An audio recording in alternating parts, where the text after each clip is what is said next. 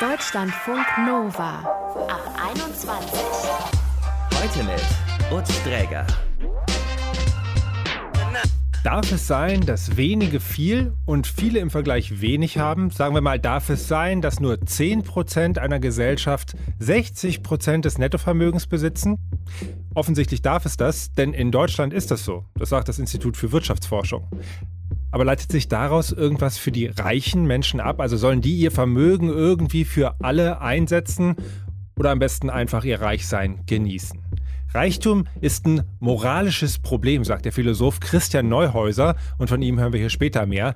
Erstmal zu Christina. Die ist 30 Jahre alt und Millionärin. Ich, die ich einfach nur Riesenglück hatte, in eine richtige Familie geboren zu werden, dann kann ich es mir fast nicht erlauben, das einfach für mich zu verprassen. Und daher macht Christina unter anderem bei Millionaires for Humanity mit. Millionäre für Menschlichkeit heißt der offene Brief, in dem 90 MillionärInnen aus sieben Ländern fordern, besteuert uns. Sie wollen freiwillig mehr Steuern zahlen, um beim Wiederaufbau nach der Corona-Krise zu helfen. Ja, und eben eine der fünf deutschen UnterzeichnerInnen ist Christina. 30 Jahre alt, macht derzeit berufsbegleitend einen Master in Nachhaltigkeitsmanagement. Woher ihr Vermögen stammt und warum sie freiwillig auf sehr viel Geld verzichten will, das will ich jetzt mit ihr besprechen. Hallo Christina. Hallo Utz. Für mich ist es, soweit ich weiß, das erste Mal, dass ich mit einer Millionärin spreche. Entschuldige das, diese Anmerkung, aber es geht wahrscheinlich vielen so. Und jetzt ist die Frage, gibt es unangenehme Klischeefragen, die ich mir gleich sparen sollte? Nein, weil ich bin eigentlich der Meinung, dass man offen über alles reden sollte. Wir, sag ich mal, wir Vermögenden kapseln uns sowieso viel zu sehr ab, indem wir nicht darüber reden, dass wir vermögend sind. Deswegen, nein, für mich gibt es keine unangenehmen Fragen. Trotzdem umgibt es ja so eine komische Atmosphäre, wenn wir über Reichtum sprechen in der Gesellschaft. Verändern sich Menschen, wenn sie mit dir sprechen? Das kommt ganz auf mein Gegenüber an. Die meisten Menschen reagieren eigentlich völlig normal. Sie sind kurz verdutzt, wenn sie merken, da ist mehr Vermögen im Hintergrund, als sie es vielleicht gewöhnt sind. Aber wenn ich einfach signalisiere, ich bin offen darüber zu reden, ich fühle mich nicht als besseren Menschen oder anderen Menschen als mein Gegenüber, dann kann das Gespräch ganz normal weiterlaufen. Woher kommt denn dein Vermögen? Ich bin Gesellschafterin in einem Maschinenbauunternehmen, das sehr erfolgreich ist. Und wenn wir beide gemeinsam zur Schule gegangen wären, hätte ich gemerkt oder woran hätte ich gemerkt, dass vielleicht deine Familie mehr Geld hat als meine? Wenn ich dir von unseren Urlauben erzählt hätte, zum Beispiel, dass wir einfach so in den Sommerferien drei Wochen in Kanada waren. Okay, aber das, äh, ja, machen ja auch ein paar Leute, oder? Also zu meiner Schulzeit wurde ich gefragt, boah, sind deine Eltern Bonzen? Und was hast du dann gesagt? Dann habe ich gesagt, Bonzen sind doch chinesische Verwaltungsbeamte. Okay. Weil daher kommt das Wort ursprünglich. Und dabei hast du es dann belassen. Nein, dann, dann waren die meistens die anderen sprachlos und dann hat sich auch nicht wirklich ein Gespräch daraus entwickelt. Ich habe das auch nie groß an die Glocke gehangen, ich habe es aber auch nicht versteckt. Okay, klingt nach einer super Taktik. Wann hast du denn selber als junger Mensch realisiert, dass du sehr, sehr viel Geld erben wirst? Das war so in der Pubertät, so Mittelstufe, Oberstufe, als dann meine Familie angefangen hat, mich darauf vorzubereiten, dass ich in Zukunft auch über viel Geld vermögen werde können oder verfügen werde können und dass ich theoretisch nie werde arbeiten müssen. Und was hat das mit dir gemacht in dem Moment? Es hat mich wahnsinnig verunsichert, weil zu der Zeit haben wir in der Schule Berufsorientierungsseminare gemacht.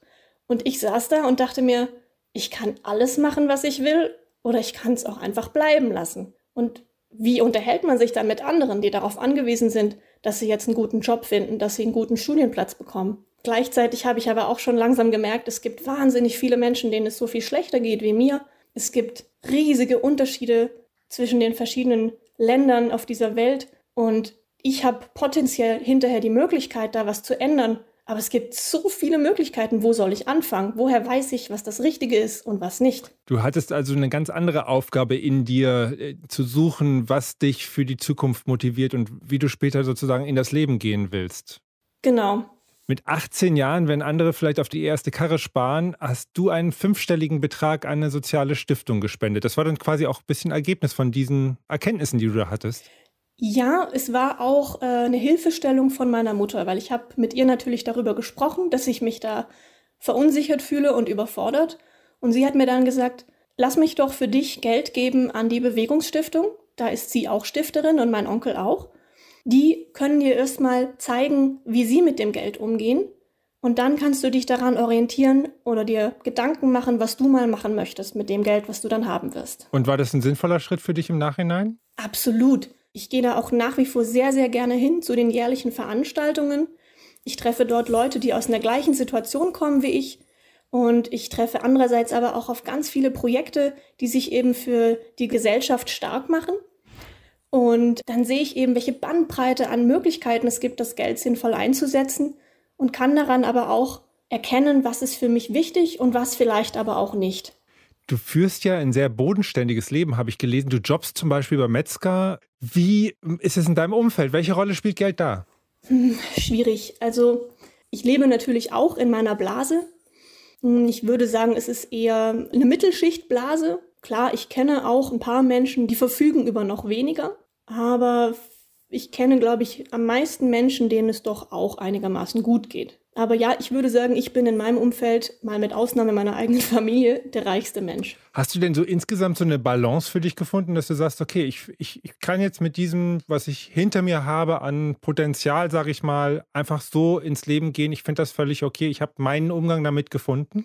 Noch nicht ganz. Also ich stehe da noch am Anfang eines Entwicklungsprozesses, dass ich mir entdecke, was möchte ich damit machen, wo kann ich vor allem auch die meiste Wirkung erzielen.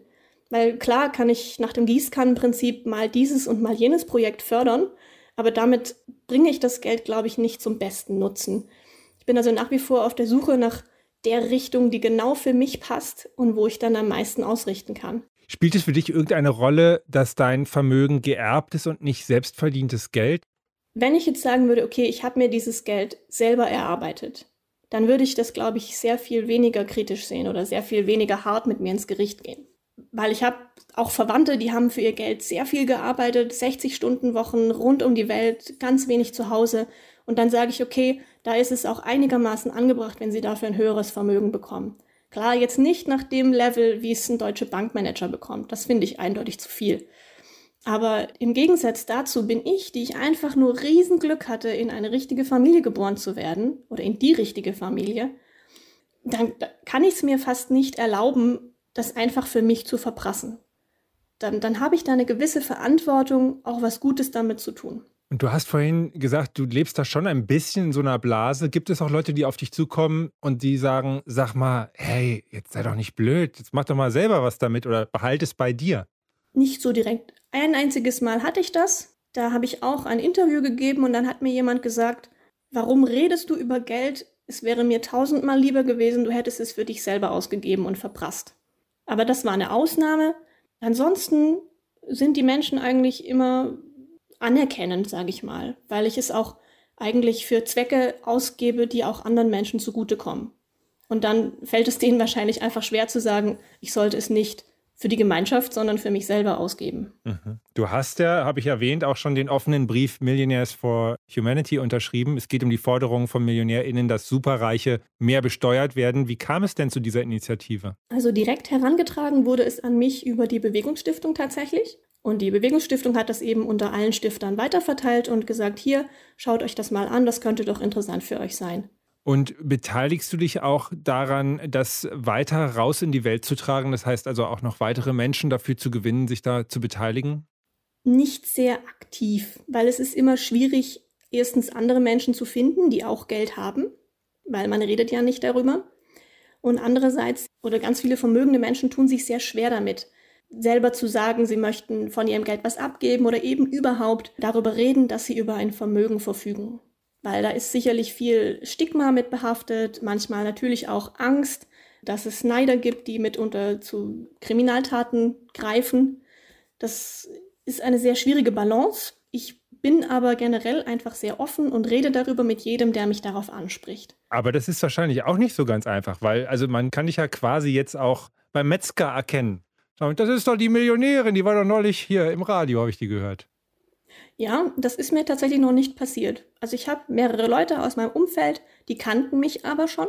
Die haben mich darauf angesprochen und gesagt, ja, schöner Artikel, fand ich gut. Aber tatsächlich in der Metzgerei noch niemand. Ich weiß nicht, ob das einfach mit der Umgebung hier zu tun hat oder ob es einfach daran liegt, dass wir alle Masken tragen und mich die Kunden nicht erkennen. okay. Sag mir noch ganz kurz, welche Umgebung überhaupt? Ich lebe in einem kleinen Dorf Also das ist äh, ein Dorf mit 15 Einheiten, insgesamt 15.000 Einwohner auf dem Land. Und ich glaube, wenn die Leute mich erkannt haben, dann scheuen sie sich oftmals, mich anzusprechen. Abschließend noch die Frage, hast du zwischendurch auch manchmal gedacht, ich wünschte, das Geld wäre nicht da? Nein, weil dann wäre es ja eventuell bei jemand anders, der es vielleicht nicht zum Wohl der Gesellschaft einsetzt. Und von mir kann ich zumindest sagen, okay, ich mache mir Gedanken darüber und versuche es nach meinen Möglichkeiten so gut wie möglich einzusetzen. Erzählt Christina, sie ist Millionärin, weil ihre Familie sehr reich ist. Christina möchte freiwillig auf einen Teil ihres Geldes verzichten. Und warum? Das hat sie hier gerade erklärt.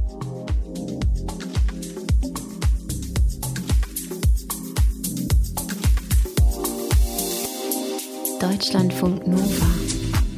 Anfang des Monats hat das Beratungsunternehmen Capgemini den World Wealth Report veröffentlicht und siehe da, in Deutschland gab es im letzten Jahr 100.000 neue Dollarmillionäre. Kann man sich fragen, Dollarmillionäre, das klingt irgendwie reich, finde ich.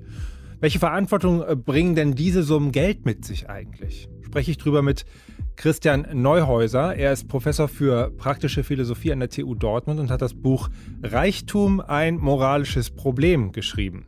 Von ihm wollte ich wissen, ab wann ist man eigentlich reich und sind Dollarmillionäre zum Beispiel reich? Das sind etwas mehr als 800.000 Euro. Das ist ganz schwer zu sagen, was jetzt genau die richtigen Zahlen sind, wann jemand reich und wann jemand, das sagt man nämlich auch häufig, superreich ist.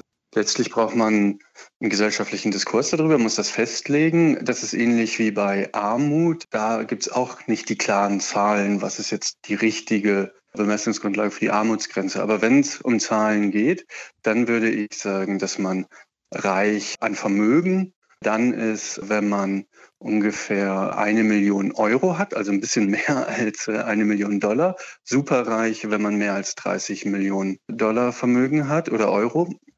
Und dann kann man ja auch noch einkommensreich sein. Äh, einkommensreich ist man dann äh, meiner Meinung nach, wenn man mehr als das äh, Dreifache des Durchschnittseinkommens hat. Warum ist das so? Das ist so, weil ich denke, dass man dann deutlich mehr Geld hat, als man braucht, äh, um in Würde leben zu können. Und darüber kann man versuchen, das zu bestimmen. Aber es ist natürlich auch eine streitbare Einordnung zu sagen in Würde. Also wie hast du dir dieses Szenario, so wie hast du dich dem angenähert? Ja, genau. Ich habe mich dem angenähert, indem ich erst über Armut nachgedacht habe. Das ist sozusagen in der Philosophie, in den Sozialwissenschaften auch das viel größere Thema. Liegt ja auch nahe, weil man denkt, naja, Armut, das ist das Problem, nicht Reichtum. Mhm. Und äh, bei Armut, da sagt man eben, dass arme Menschen zu wenig haben, um in Würde leben zu können. Und dann habe ich ganz einfach gedacht, naja, bei Reichtum ist es halt genau umgekehrt. Reichtum ist der Gegenbegriff zu Armut. Also ist es dann so, dass man da im Grunde zu viel hat, um in Würde leben zu können. Aber man kann eigentlich nicht zu viel haben, um in Würde zu leben. Deswegen habe ich das dann so äh, gedreht, dass ich gesagt habe, da hat man viel mehr, als man braucht, um in Würde leben zu können. Die Frage ist dann natürlich, okay, was heißt es denn bei Armut, in Würde leben zu können? Und da habe ich für argumentiert oder da argumentiere ich dafür, dass man eben Geld und materielle Güter braucht, um sich als gleichrangiges Mitglied in der Gesellschaft zeigen zu können mhm. äh, und auch als gleichrangiges Mitglied in der Gesellschaft leben zu können. Das geht halt ohne Wohnung in bestimmten Regionen, ohne Auto, ohne bestimmte Kleidung nicht. Und dafür braucht man einfach Geld. Und reich ist man dann halt, wenn man sehr viel mehr hat, als man braucht, um sich als gleichrangig darzustellen. Ab wie viel Euro ist würdevolles Leben in Deutschland möglich? Also ich denke, das liegt ungefähr beim äh, durchschnittlichen Einkommen und das sind dann ungefähr 1800 Euro Nettoäquivalenzeinkommen pro Person. Und warum ist Reichtum ein moralisches Problem? Genau, das ist nur indirekt. Also wenn alle reich wären gewissermaßen, gäbe es kein Problem. Reichtum ist nur dann ein Problem, wenn es negative Konsequenzen hat. Und diese negativen Konsequenzen, die sind auch gar nicht gewollt von denjenigen, die reich sind. Also das ist sozusagen kein moralischer Vorwurf an die Reichen als individuelle Person, sondern das sind strukturelle Konsequenzen. Und eine ganz wichtige ist, dass Reichtum dazu führt, dass die politischen Teilhaberechte in der Gesellschaft sehr ungleich verteilt sind weil eben äh, kleine Gruppen von sehr reichen Menschen deutlich mehr politischen Einfluss haben können als andere Menschen.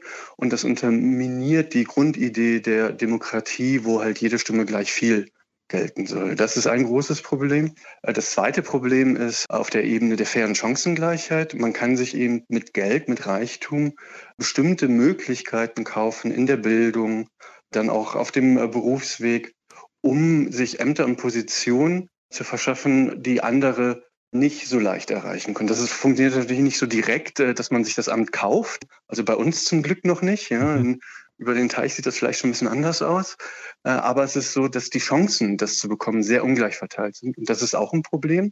Naja, und das Dritte ist, dass wir in einer Gesellschaft leben, in der Märkte sehr, sehr wichtig sind, in der materielle Güter sehr, sehr wichtig sind und Reichtum ist Marktmacht und es gibt dann so etwas wie Statuskämpfe, äh, die stattfinden, wenn sehr große soziale Ungleichheit besteht. Das letzte musst du mir nochmal erklären. Was meinst du damit genau? Ja, je größer die sozioökonomische Schere auseinandergeht, desto differenzierter ist gewissermaßen das, was äh, man braucht, um dazuzugehören. Bei Jugendlichen sind es dann Mobiltelefone, bei älteren Leuten früher waren das Autos, jetzt sind es vielleicht eher die Urlaube oder die Altbauwohnungen, je nachdem, in welchem Milieu man sich befindet. Und darüber bestimmt sich dann, ob man sich selber sagen kann, okay, ich habe es geschafft in der Gesellschaft und ob man das auch anderen zeigen kann. Und das Problem dabei ist, dass gewissermaßen uns das auffrisst, wenn wir das Gefühl haben, naja, aber ich habe doch eigentlich so viel gearbeitet und gut gearbeitet, ordentliche Arbeit gemacht, aber ich kann mir nicht die Dinge leisten, die scheinbar in dieser Gesellschaft normal sind. Mhm. Und da kann Reichtum dann sozusagen auch zum Problem werden. Genau, dann wird Reichtum auch äh, zum Problem, weil es dann sozusagen demonstrativer Reichtum ist, der anderen äh, zum Ausdruck bringt, naja, du hast es halt nicht geschafft. Mhm. Muss an dir liegen, du hast nicht ordentlich gearbeitet, du hast keine Leistung gebracht, du hast es auch nicht verdient. Und da ist natürlich das Problem, dass äh, ob man reich wird oder nicht, äh, sehr häufig sehr wenig damit zu tun hat, ob man sich das verdient hat oder nicht. In der Pandemie sehen wir, dass sehr viele Leute sehr viel harte Arbeit machen, aber weit davon entfernt sind, äh, reich zu sein. Wir haben mit Christine Hansen gesprochen, die wurde reich geboren, kann auch, wenn man so will, nichts dafür. Sollte sie sich dann der Gesellschaft verpflichtet fühlen? ja, also es ist natürlich schön für sie, ja. Ähm, herzlichen Glückwunsch gewissermaßen. Äh, es ist ja übrigens so, dass man, wenn man eine globale Perspektive einnimmt, äh, sagen muss, dass die allermeisten Menschen in äh, Deutschland bei der Geburtslotterie ziemlich äh, gewonnen haben. Nicht so sehr wie sie, aber doch mehr als die allermeisten anderen Menschen auf der Welt. Also Reichtum hat immer mit Glück zu tun. Und das liegt daran, dass wir ein Wirtschaftssystem haben, das sehr stark eigentlich auf Kooperation angewiesen sind. Die wirtschaftliche Leistung, die wir bringen in diesem Land, die bringen wir in dieser Intensität, wie wir sie haben, alle gemeinsam. Und dann leisten einige ein bisschen mehr, andere ein bisschen weniger. Das sollte man auch unterschiedlich honorieren, keine Frage. Aber diese riesigen Unterschiede, die sind sozusagen zufällige Erfolgseffekte und haben mit Leistung äh, nichts zu tun. Deswegen zurück zur ersten Frage. Ja, wenn man dann Glück gehabt hat und reich geworden ist, dann glaube ich, entsteht daraus auch gesellschaftliche Verantwortung. Und äh, Christina Hansen gerade angeführt, mit anderen wohlhabenden Menschen zusammen fordert eine Art Reichensteuer. Wäre das eine Möglichkeit, um irgendwie sozusagen eine Neuverteilung da anzustoßen? Also das ist eine ganz schwierige Frage, ja, denn wir leben in Deutschland in einem Land, das insgesamt sehr stabil ist, in dem es den meisten Menschen doch ganz gut geht. Nicht allen, einigen geht es auch sehr, sehr schlecht. Da können wir sicherlich deutlich besser werden. Aber wenn wir in die Welt hinausschauen, dann ist äh, Deutschland sicherlich im Verhältnis eines der stabilsten und gerechtesten Länder. Und da jetzt so einen revolutionären Umschwung äh, zu fordern, das wirkt irgendwie äh, seltsam. Das heißt, wenn man diese zunehmende sozioökonomische Ungleichheit in den Griff bekommen möchte und verhindern möchte, dass wir beispielsweise US-amerikanische Verhältnisse bekommen, dann brauchen wir Steuern. Aber nicht jetzt sozusagen mit dem radikalen Scherenschnitt, sondern Schritt für Schritt. Und ja, eine Reichensteuer, also eine Vermögenssteuer, und oder eine Erbschaftssteuer sind sicherlich erste Schritte, über die man äh, reden sollte, um zu verhindern, dass eben die Ungleichheit äh, weiter zunimmt. Aber das sind jetzt erste Schritte. Wie kann es denn dann noch weitergehen? Ja, also ich selber habe ja dann am Ende eine ziemlich starke Position, die sagt, irgendwann sollten wir eine Steuer haben, die Reichtum ab einem gewissen Niveau einfach verhindert. Ja, dann ist es eben so, dass bei einem sehr hohen Erbschaftsbetrag letztlich eine Steuer von 100 Prozent einsetzt. Man weiß dann, ja gut, bis dahin kann ich vererben, bis dahin kann ich reich werden, aber dann ist gewissermaßen Schluss. Und ich glaube, dass das notwendig ist, um zu verhindern, dass sich der Reichtum, das Geld in den Händen sehr weniger Menschen äh, konzentriert weil das zu so oligarchischen Strukturen führt, die die Demokratie zersetzen, wie wir es in ja, den USA beispielsweise leider gerade sehen. Aber ist das praktikabel? Also ich stelle jetzt mir einfach vor, wenn wir jetzt die ganze Zeit über Leute reden, die irgendwie Geld auf dem Konto haben und ein dickes Auto vor der Tür, verstehe ich. Ja. Aber wir reden ja auch über Menschen, die haben eine Schuhfabrik im Sauerland geerbt. Da hängen 140 ja, Arbeitsplätze dran in meinem eigenen Heimatort. Ist ja auch nicht so easy jetzt zu sagen, ja, okay, hier kappe ich da ab ein Portier, äh, gehört es jetzt dem Staat. Der soll es verteilen. Ja, genau. Das wäre natürlich Quatsch, jetzt zu sagen, okay, da müssen jetzt äh, bei dem Unternehmen eine riesige Erbschaftssteuer einsetzen, dann muss das Unternehmen zerschlagen werden, könnte nicht mehr funktionieren, Arbeitsplätze würden verloren gehen. Das ist äh, Unsinn. Das gleiche ist bei der Vermögenssteuer. Ganz viel Vermögen steckt ja tatsächlich in Unternehmen, ist gebunden und wir wissen in Deutschland auch, dass gerade kleine und mittlere Unternehmen eine enorme Stabilität haben, weil die Eigentümer bereit sind, ihr Kapital in diesen Unternehmen stecken zu haben und für Stabilität sorgen, was in der Finanzkrise beispielsweise enorm geholfen hat. Aber da gibt es klügere Vorschläge, äh, zum Beispiel bei der Erbschaft, äh, die als Erben eingesetzt werden von dem vorherigen Eigentümer eines Unternehmens, die so eine Art Vorkaufsrecht haben und dann einen zinslosen äh, Kredit bekommen und nur von den Gewinnen etwas zurückgeben müssen und nicht von dem Kapital, das in den Unternehmen selbst festsitzt. Das sind Vorschläge, die es schon länger gibt und die, glaube ich, praktikabel sind. Gibt es das Land, äh, das Reichtum angemessen verteilt für dich eigentlich schon? Nee, äh, das gibt es nicht. Hat es eigentlich auch noch nie gegeben. Wichtig ist, dass das ein Land sein muss, das liberal ist, das also in dem die Freiheit weiterhin im Mittelpunkt steht und auch ein Land, in dem es eine Marktwirtschaft gibt. Das heißt, die sozialistischen Experimente, die sind rundheraus gescheitert. Daran sollte man sich nicht orientieren. sind aber interessanterweise die angelsächsischen Länder, die äh, schon mal weiter waren, weil die schon mal deutlich höhere Steuern hatten. Also das wissen viele nicht, aber in den USA gab es äh, beispielsweise nach dem Zweiten Weltkrieg eine Einkommenssteuer, die im Spitzensteuersatz bei über 90 Prozent äh, lag. Und da war das auch mal ein sehr viel stabileres und demokratischeres Land. Aber wenn ich jetzt gerade in Richtung USA denke und äh, mir vorstelle, dass sie deine Vorschläge dort in der Übersetzung deines Buches lesen, da werden doch ein paar Leute sofort aufschreien und sagen, ich habe nicht umsonst in meiner Fabrik, in meiner IT-Garage oder sonst wo geschuftet und entbehrt und hatte ja. weiß ich, meine, meine ersten drei Magengeschwüre, weil ich an meine Mitarbeiter ja. gedacht habe und so weiter. Und verweisen dann vielleicht auf Wirtschaftstheorien, die besagen, Reichtum einiger fördert den Wohlstand der breiten Gesellschaft. Was erzählst du ja. denn denen? ja, also es ist so, dass das so nicht stimmt. Also da ist was Wahres dran, aber so stimmt es nicht. Bei allen großen Internetunternehmen ist es so, dass die Kerntechnologie an Universitäten entwickelt worden ist. Und dann gab es aus den Universitäten heraus Gründungen, die dann sozusagen diese Kerntechnologien marktwirtschaftlich verwertet haben. Das ist bei Microsoft so, das ist bei Apple so, das ist bei Facebook so. Das ist schon auch ein ganz interessanter Befund. Ja, also der wirkliche Geist sozusagen der Erneuerung, der kommt eigentlich aus den Universitäten. Das äh, ist also ein bisschen anders. Trotzdem würde ich halt denken, ja, wenn jemand Unternehmer ist, wenn jemand Risiken eingeht, dann soll das belohnt werden. Und von mir aus auch bis zu einem relativ hohen Punkt. Aber nicht bis 130 Milliarden äh, US-Dollar. Das ist ja völlig absurd. Und gerade also die, die sich jetzt hinstellen und sagen, okay, Bill Gates und Co., also einige von denen, sagen, ja, dann machen wir jetzt mal ein paar Stiftungen auf und dann geben wir mal was ab. Ist das auch ja. ein Weg, den du gut findest ja. oder siehst du da Schwierigkeiten? Ja, das ist sicherlich äh, besser als nichts, aber das mit den Stiftungen ist natürlich auch ein Problem, demokratietheoretisch. Und das Problem ist nicht, dass jetzt das äh, Anlass gibt für Verschwörungstheoretiker, ihre kruden Thesen zu produzieren. Das ist natürlich ganz schlimm. Aber aus demokratietheoretischer Sicht ist das Problem darin, dass ja trotzdem sozusagen die Superreichen bestimmen, was mit dem Geld der Stiftung passiert. Und dann ist das oft unglaublich viel Geld, ja, bei der Bill Gates Stiftung über 50 äh, Milliarden US-Dollar. Und die bestimmen äh, damit, wo dieses Geld geht. Und damit bestimmen die massiv, wie gesellschaftliche Entwicklung stattfindet, welche gesellschaftlichen Strukturen geschaffen werden, welche unterstützt werden und welche nicht. Und da würde ich denken, das ist eigentlich etwas, das muss der Demos, also das Volk insgesamt entscheiden. Und wenn sozusagen Eliten das in der Bevölkerung vorbei entscheiden, dann gibt es einfach Ärger. Wenn man deinen Gedanken weiterspinnt, dann kann man ja auch sagen, also wir beide, ich tippe jetzt mal so ins Blaue, wir sind irgendwo in der Mitte der Gesellschaft angesiedelt. Wenn wir in global gucken, werden wir wahrscheinlich zum Beispiel in Afrika südlich der Sahara, wo 70 Prozent der Menschen von weniger als zwei Dollar am Tag leben, ausgesprochen reiche Personen sein. Siehst du das, was du dir wünschst? Ist das etwas, was sozusagen global stattfinden sollte? Ja. Global gesehen sind wir reich, äh, sehr reich sogar, und man muss die globale Perspektive einnehmen. Man muss gleichzeitig aber auch die einzelgesellschaftliche Perspektive einnehmen. Und das ist wichtig, damit das nicht gegeneinander ausgespielt wird. Ja?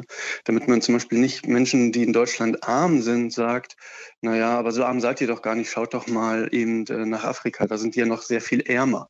Ja, die sind sehr viel ärmer, das ändert aber nichts daran, dass wenn man in Deutschland lebt und äh, unter 1000 Euro im Monat zur Verfügung hat, man nicht besonders weit äh, kommt. Man muss also beide Perspektiven gleichzeitig in den Blick haben. Und mein Argument ist dann immer zu sagen, dass eine Gesellschaft, in der sozusagen die Gleichheit größer ist und die ökonomische Ungleichheit niedriger, auch sehr viel besser ist, global dafür zu sorgen, dass die Ungleichheit abnimmt. Und das hat auch wieder ein riesiges politisches Problem, denn wir sehen, wenn wir uns das ökonomisch anschauen, dass die Ungleichheit global abnimmt, es einige Verlierer gibt, wie zum Beispiel der südliche Teil Afrikas, die ganz abgehängt werden. Andere holen aber auf, wie beispielsweise China oder Brasilien. Gleichzeitig nimmt die Ungleichheit innerhalb dieser Länder massiv zu. Das sorgt dann für sozialen Unfrieden innerhalb dieser Länder. Und das sorgt dann dafür, dass da populistische Politik stattfindet und es zu so etwas wie Konflikten zwischen den Ländern kommt. Also ich halte das für brandgefährlich. Der Philosoph Christian Neuhäuser hier bei der Ab 21. Deutschlandfunk Nova.